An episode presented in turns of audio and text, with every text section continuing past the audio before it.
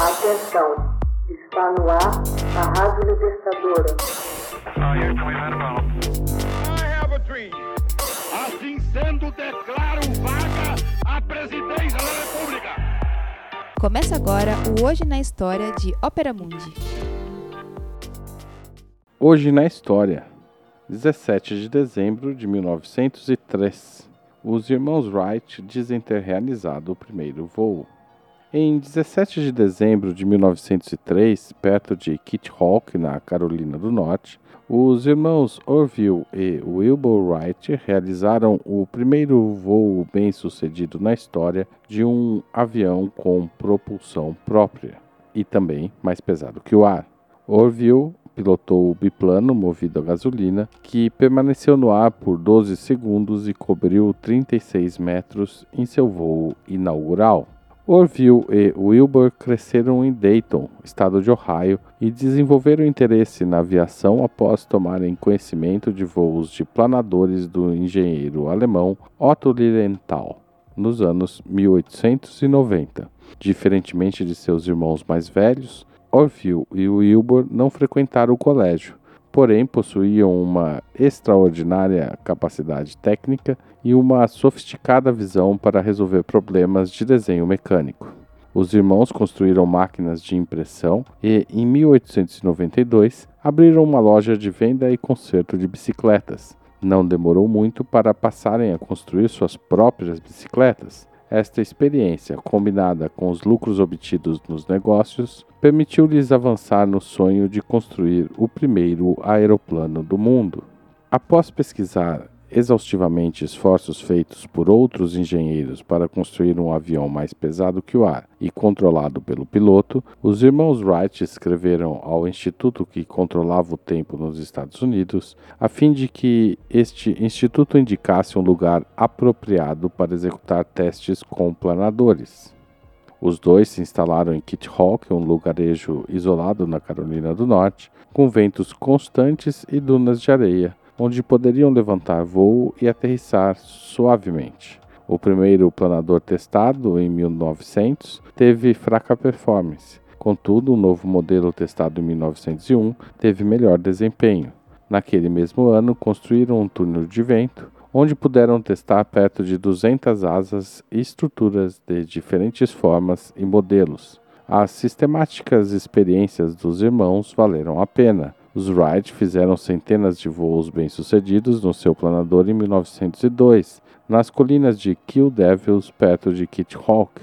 O planador biplano apresentava um sistema de direção baseado num leme móvel que resolveu o problema do voo controlado. Eles estavam então preparados para os voos autopropelidos. Em Dayton, eles projetaram um motor de combustão interna com potência de 12 cavalos, assistidos pelo especialista em máquinas mecânicas Charles Taylor, e construíram um novo avião para nele alojá-lo transportaram o avião em partes para Kitty Hawk no outono de 1903, o montaram, fizeram alguns testes e em 14 de dezembro, Orville iniciou a primeira tentativa de voo autopropelido. O motor parou durante a decolagem e por isso danificou-se a estrutura do aparelho. Foram necessários três dias para reparar o problema então, às 10 horas e 35 da manhã de 17 de dezembro, diante de cinco testemunhas, o avião desceu velozmente por um monotrilho, lançando-se para cima, permanecendo no ar por 12 segundos e percorrendo 36 metros.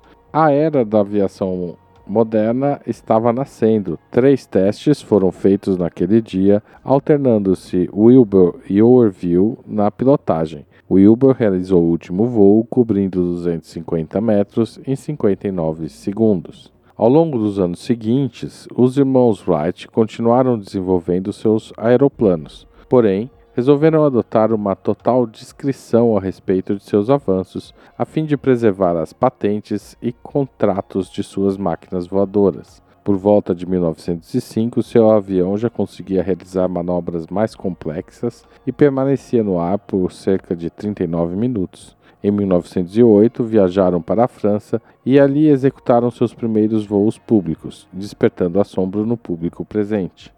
Wilbur Wright morreu de febre tifoide em 1912. Orville viveu até 1948.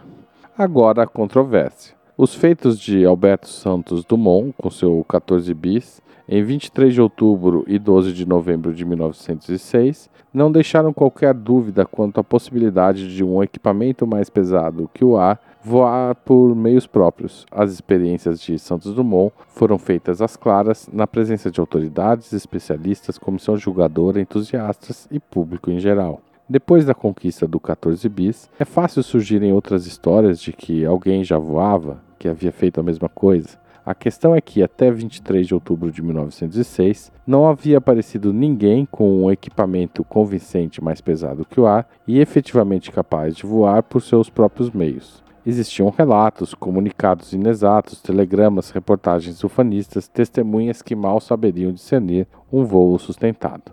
Os norte-americanos Orville e Wilbur Wright eram alguns entre tantos à época que afirmavam ter voado pela primeira vez, eles, no caso, em 17 de dezembro de 1903, relatando em seus diários um total de quatro voos na aeronave Flyer. Além das anotações do diário pessoal, havia a relação de cinco testemunhas, sendo três delas habitantes de Kitty Hawk, dois salva-vidas e um telegrama enviado ao pai, Milton Wright. As fotos só foram publicadas em 1908, quase dois anos após a façanha de Santos Dumont, sem que se pudesse comprovar sua autenticidade. O certo é que o aparelho dos Wright não decolava de forma autônoma, tinha insuficiente motorização e não voava sem condições adequadas de vento. Até o ano de 1910, todos os aparelhos dos irmãos Wright necessitavam de uma imensa catapulta com vento intenso e uma pista em declive, enquanto o 14 bis voou em 1906 sem a ajuda de qualquer artifício externo. Em 1907, Santos Dumont criou o Demoiselle, monoplano que pesava 100 kg e perfazia 90 km por hora. O Demoiselle é considerado o modelo padrão para quase todos os aviões construídos após ele. Esta polêmica reina até hoje na história da aviação mundial. Nunca haverá um consenso sobre quem voou primeiro. Porém, um detalhe: o inventor brasileiro Santos Dumont teve suas experiências empíricas catalogadas e registradas, comprovando a ciência e a seriedade dos seus estudos. Atitude científica que não foi tomada pelos irmãos Wright, deixando um rastro de dúvida, transparecendo que o mais importante era registrar a patente e ter seus nomes na história. Hoje na história, texto original de Max Altman, locução de Haroldo Cerávulo, gravação Michele Coelho, edição Laila Manoeli. Você já fez uma assinatura solidária de Opera Mundi? Com 70 centavos por dia, você ajuda a imprensa independente e combativa. Acesse www.operamundi.com.br/apoio.